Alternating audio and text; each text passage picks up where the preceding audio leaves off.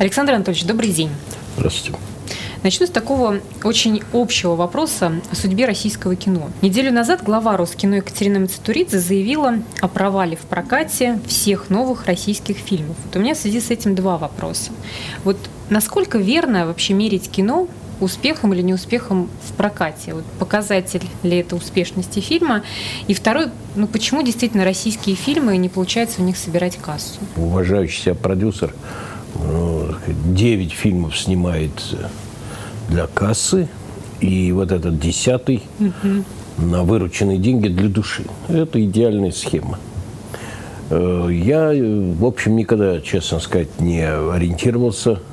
И тогда, когда касса не имел значения в советское время. И сейчас э, никогда не ориентируюсь на кассу, а ориентируюсь на то, чтобы вот на экране получалось что-то, значит, достойное, адекватное тому, что я хотел. Ну вот можно ли сказать, что еще причина, ну, например, там в низких бюджетах? Там обычно сравнивают размер ежегодной государственной субсидии на кино в России 6 миллиардов рублей. Это около 90 миллионов долларов. Это бюджет одного голливудского блокбастера. Эта история упирается в деньги относительно именно коммерческого кино, потому что для того, чтобы собрать э, большую кассу, как правило, нужно вложить э, соответствующие деньги.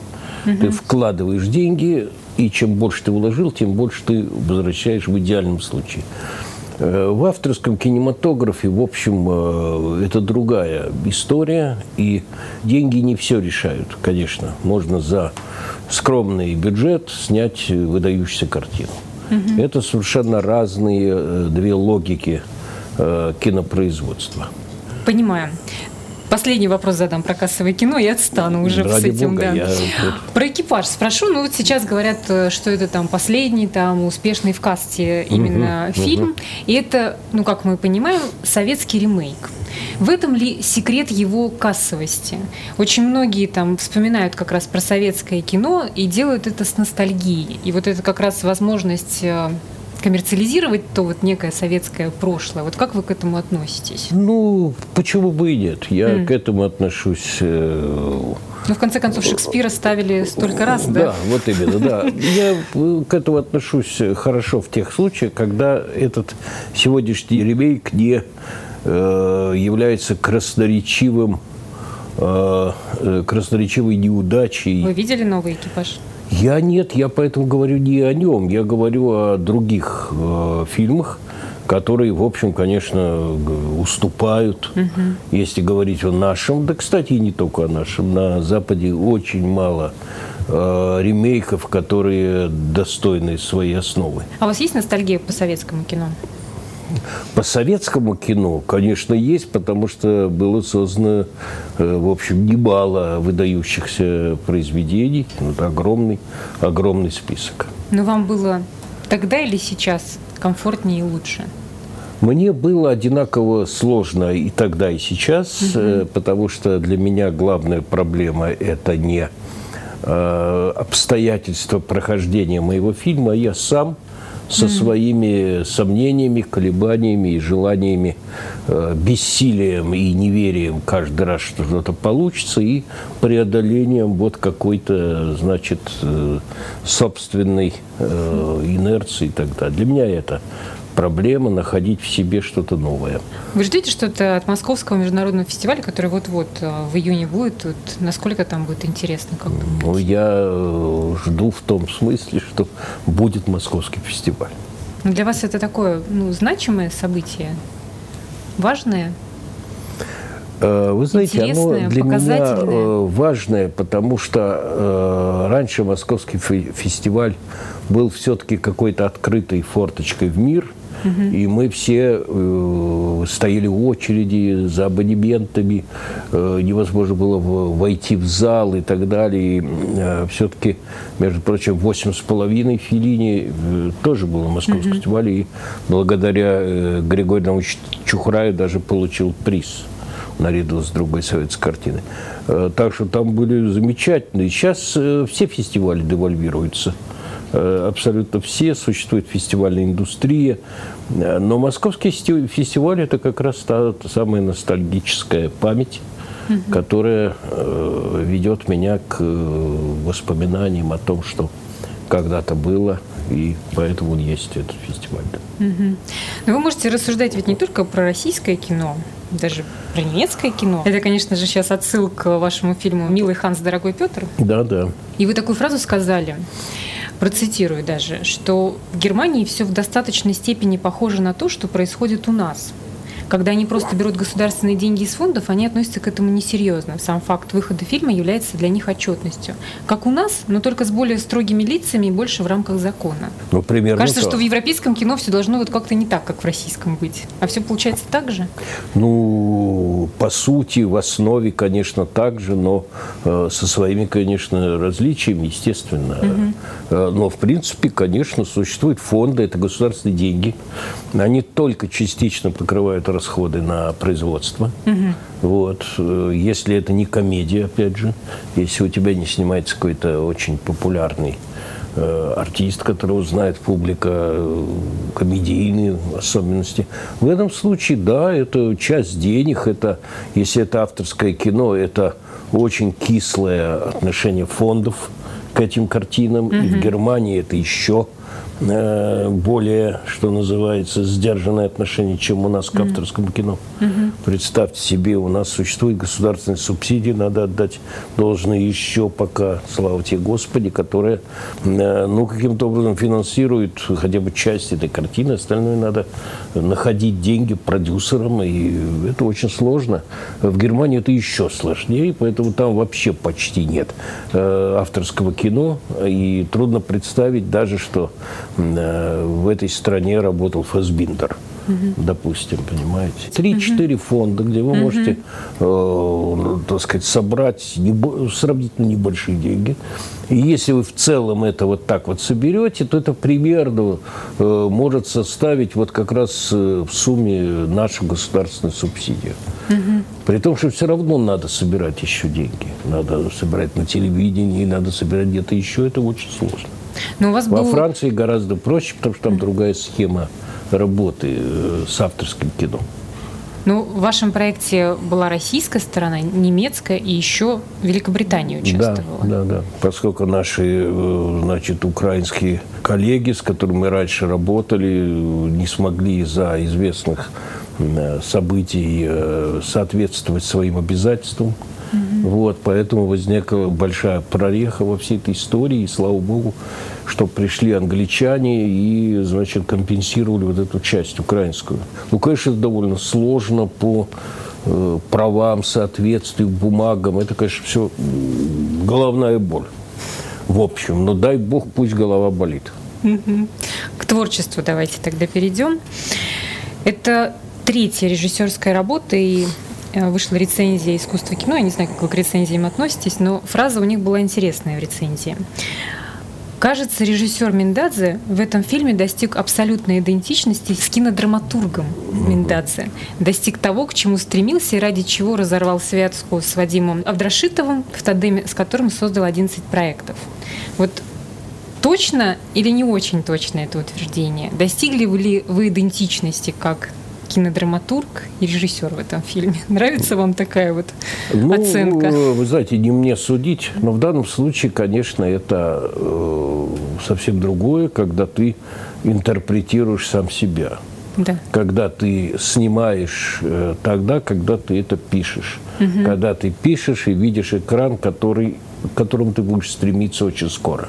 Угу. Конечно, вопрос интерпретации э, материала другим человеком, он всегда сложен, потому что другой человек должен сделать этот материал своим.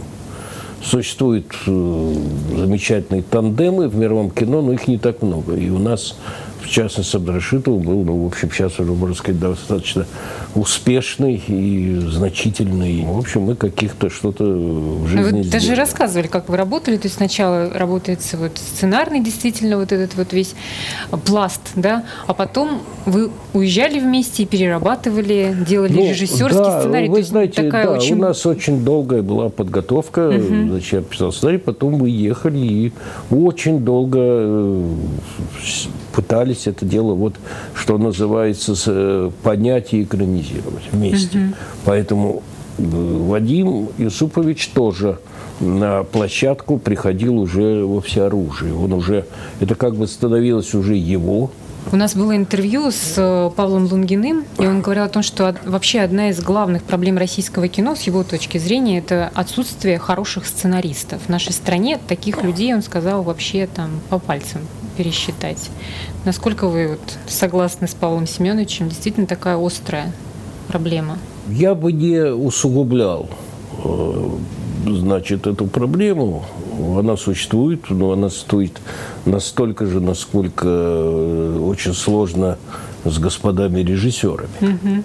и актерами, кстати. И все это происходит э, потому, что если раньше человек заканчивал в ГИК, ну вот я учился, и мне вдушали, что я должен писать исповедь угу. пока я учусь, пиши, вот пиши исповедь, готовься к исповеди. И я, значит, готовился, и другие люди, которые угу. рядом были, все мы готовились к исповеди. Сейчас э, телевидение э, абсолютно смахивает, как крошки со стола, угу. способных людей, которые начинают работать уже по чертить по лекалам, и как э, пианист, который лобает Э, на музыкальном сленге, значит, говорю, в ресторане, так точно э, человек потом уже не может писать свое, после того, как он написал много чужого. Угу. Но жизнь сейчас заставляет. Если ты в советское время мог быть нищим, то сейчас это невозможно. Про кинокухню еще спрошу. Э, такой мне самый интересный момент. Да. Вы не любите раскадровки, и операторы, ваш постоянный партнер по съемкам Олег Муту, тоже их не любит. Из ваших рассказов вы выезжаете до начала съемок, все измеряете, шаг, шагами меряете, с камерой, с оборудованием. Не приемлете раскадровок? Дело в том, что поскольку я сам пишу эти угу. тексты свои сценарные, то я, конечно, вижу эту картину, которую я уже снимаю, когда пишу. Угу. То есть я пишу экран. Поэтому я вижу все эти раскадровки уже заранее. Вот здесь? Здесь, угу. конечно. Я весь внутри раскадрован э, в этом отношении, я готов. Поэтому мне не надо чертить ничего. Э, поэтому, когда мы с Олегом мото э, занимаемся подготовкой к съемкам, мы пытаемся э, какие-то вещи обязательные для решения сцены, которые вот я уже как-то очень хорошо понимаю, как бы вместе э, довести до вот реальности, исходя из интерьера, исходя из э, длины проходов, вот и все. Поэтому мы, конечно, едем и готовимся уже э, практически к этому, а не на бумаге. Mm-hmm потому что эта бумага, она ведет к плену. Это тоже, э, кстати, индустриальные uh-huh, вещи. Uh-huh. И для того, чтобы снимать там 10 минут сериала в день, uh-huh. ты не обойдешься без Конвейер этих раскадровок. Uh-huh. Да, потому что вот uh-huh. раскадровка, и уже группа все ставит по э, своим чертежам. Угу. Магия Но, пропадает. Да, ну вот кас, касательно, значит, раскадровок, это вот поэтому они мне как-то и не нужны. Еще раз вас процитирую. Вы рассказывали про то, что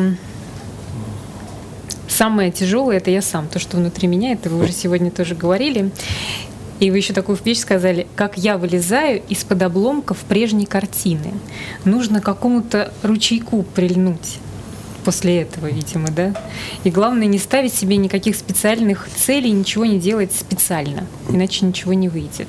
Вот вопрос мой, вылезли ли вы из-под обломков предыдущей картины, я про нее не очень много спрашивала, потому что вы очень много уже рассказали, конечно же, ну, действительно. Ну, конечно. Фильм э, прекраснейший. Вот Готовы ли вы к чему-то уже новому? Вот этот процесс, он наступил? Что сейчас в вашей ну, жизни происходит? Это, я пытаюсь, значит, работать. Э, очень сложно э, находить себя в каком-то новом э, внутреннем ощущении. Угу. Очень трудно себя выразить. И таким образом, так, чтобы текст пришел и к тебе и соответствовал твоим ощущениям, времени, всего там и так дальше, чтобы рождалась адекватный сюжет, ну, я в процессе. Пока не скажете? О Нет, чем думаете? а вы знаете что, я не из суеверных соображений угу. или кокетства, или, не дай бог, как сейчас принято, э, как бы подробности сюжета не, не разглашаются. Угу. Я э, не понимаю, почему не разглашаются, но это не важно совершенно. Видимо, угу. это такая коммерческая э, которая потом, видимо, приводит к очень высоким результатам художественным. А, вот. Но я просто, вы знаете, я в таком э, пути угу. очень сложно внутреннем э, к этой сюжетике, который может еще и измениться. Поэтому я просто не, не говорю не потому, что я такой скрытный, а просто попытаюсь, э, это разговор о людях, так сказать, которые уже э, и молоды, и, но хотят быть очень молодыми и э, настичь прошлое, которое от них ушло. И настигая это прошлое, поступают ровно так же, как они делали это в прошлом, наступают на те же грабы и так далее. Те же... А можно ли сказать, что это то, о чем вы сами сейчас думаете? Ну, в общем, приходит время, когда ты должен о таких вещах задуматься. Угу. И о прошлом, Конечно. и о молодости, и о наступлении на ну, повторные конечно, грабли. И, да, и попытка вцепиться в собственную молодость изо всех сил своих. За вами тоже такой есть грех, не знаю ли? Ну, это не грех. Почему? Да, я бы, конечно, это интересно. Это интересно. Это не э, рецепт для омоложения, а просто это внутренняя потребность э, подведения каких-то, так сказать, временных итогов, так сказать. Как ты жил, что ты себя представлял, и что ты сейчас с этим из себя представляешь сегодня, угу. что это вообще с тобой было, почему это так быстро пролетело, а пролетело ли это. Угу. Но я думаю, что это... Ну, молодость, она в конце концов не снаружи, она же внутри. Ну, так вот, ее из, из, э, ну, изнутри надо и... Достать. Ну, конечно. Ну что ж, за то, чтобы мы все были молоды. Спасибо вам за этот разговор. Да, ну, вам не грозит никакое пока подведение итогов, поэтому вы прекрасно, Спасибо. Спасибо. прекрасно свою молодость. Спасибо вам.